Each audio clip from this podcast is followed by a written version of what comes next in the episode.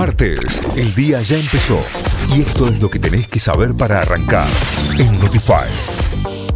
Auspicia este mixo de noticias, Cordies Mixo, encontrarnos en Avenida O'Higgins 5450, Paseo de Compras Las Catalinas, o seguinos en Instagram como cordies.mixo y entérate de todas las novedades.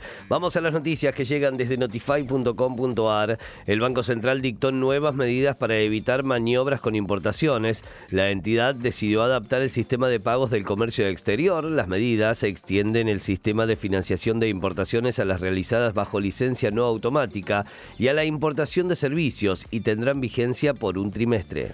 El presidente le dijo a Johnson que no habrá avance bilateral sin negociar Malvinas en el marco del G7. El presidente Alberto Fernández mantuvo este lunes una reunión con el primer ministro británico Boris Johnson y si bien ambos hablaron de una potencial complementariedad económica entre ambos países y la guerra en Ucrania, el mandatario argentino señaló que no existe posibilidad de avances mientras no comience una negociación por la soberanía en las Islas Malvinas. Córdoba, una mujer se encuentra grave tras ser rociada con nafta y prendida a fuego.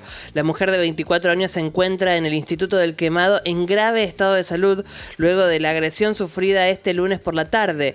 El novio fue detenido al comprobarse que la mujer había sido rociada con combustible y luego prendida a fuego. YPF importará 500.000 metros cúbicos de gasoil para abastecer la demanda. En los próximos 45 días, la petrolera de bandera importará 10 barcos, según el cronograma tentativo esta semana arribarán dos barcos, cinco naves en julio y tres en agosto. Esto obedece a que la demanda de gasoil desde principio de año se sostiene en niveles históricamente altos. Boca abre la serie de octavos en Brasil esta noche desde las 21.30. Esto es Boca. Boca visitará Corinthians en el partido de ida de los octavos de final de la Copa Libertadores.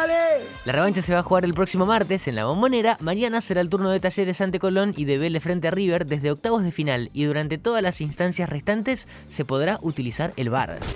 Notify, las distintas miradas de la actualidad para que saques tus propias conclusiones. De 6 a 9, Notify, plataforma de noticias.